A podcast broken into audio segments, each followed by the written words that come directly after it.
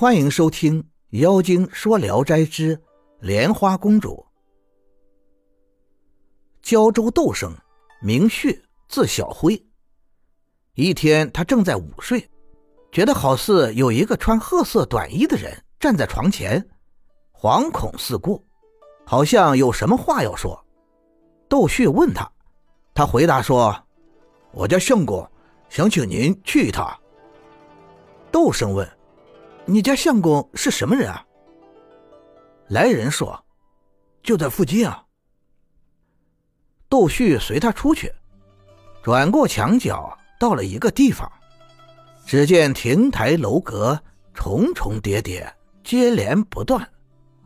两人曲曲折折的向前走着，窦生感到这千门万户不似人间，又见工人和女官众多。来来往往，熙熙攘攘。见贺一人，就问：“窦生请来了吗？”回答说：“请来了。”一会儿，一位贵官出来迎接，见窦生恭恭敬敬。窦生说：“平素没有什么交往，故也未前来拜访。今天承蒙如此厚待，颇为疑惑不解。”贵官笑道。我们君王久闻先生家族世代清廉，德望很高，非常倾慕，盼望与您会面。窦生更加惊异，又问：“大王是谁啊？”回答说：“少待一会儿，你自己就明白了。”少卿，有两位女官道，手举一对长服旌旗，导窦生入宫。进了几道门，见远远的大殿上一位大王坐在那里。见到窦生到来，走下台阶迎接窦生。两人按宾主的礼仪互相拜见后，摆宴坐席，酒宴十分丰盛。窦生仰头一看，殿上有一副匾额，上题“贵府”二字。窦生心中局促不安，致使答对难以措辞。大王说：“能和您府上为邻，可见我们的缘分很深。开怀畅饮，不必猜疑畏惧。”窦生只是微微答应。酒行数巡，只听殿下笙歌齐鸣，听不到锣鼓之声，但闻丝竹嘤嘤，幽细悦耳。乐队稍停，大王对左右说。我偶然想到了一个上联，请诸位把下联给对上。这上联是“才人登贵府”。众官正在思考，窦生应声说：“君子爱莲花。”大王一听大喜，说：“啊，奇怪啊！莲花是公主的乳名，对她如此贴切，莫不是素有缘分？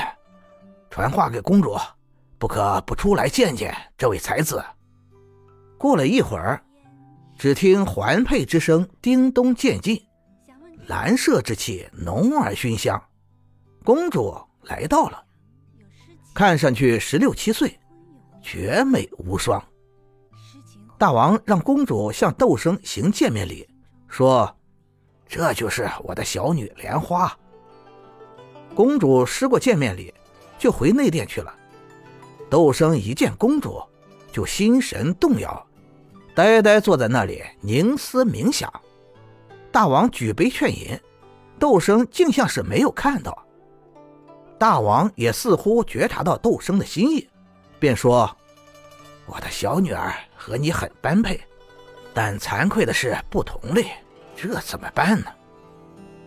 窦生怅然，像是吃了一样。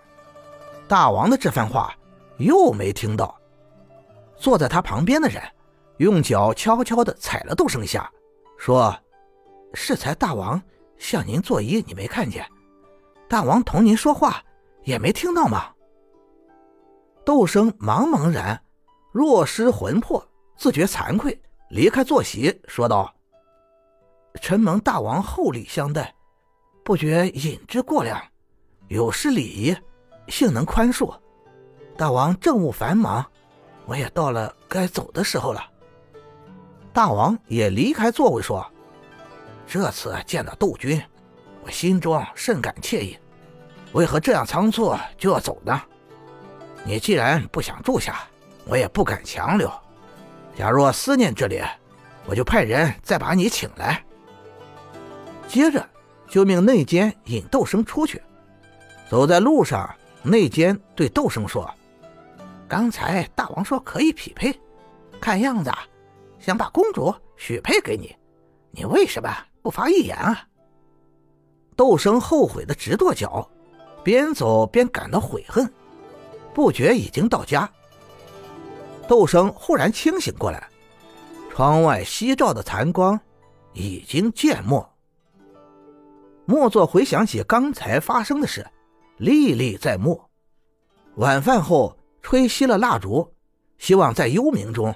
再去寻求梦中境界，然而邯郸之路渺不可寻，只是悔恨叹惋而已。感谢您的收听，您的支持是我持续创作的最大动力。如果喜欢，请关注订阅。朋友们，我们下期再见。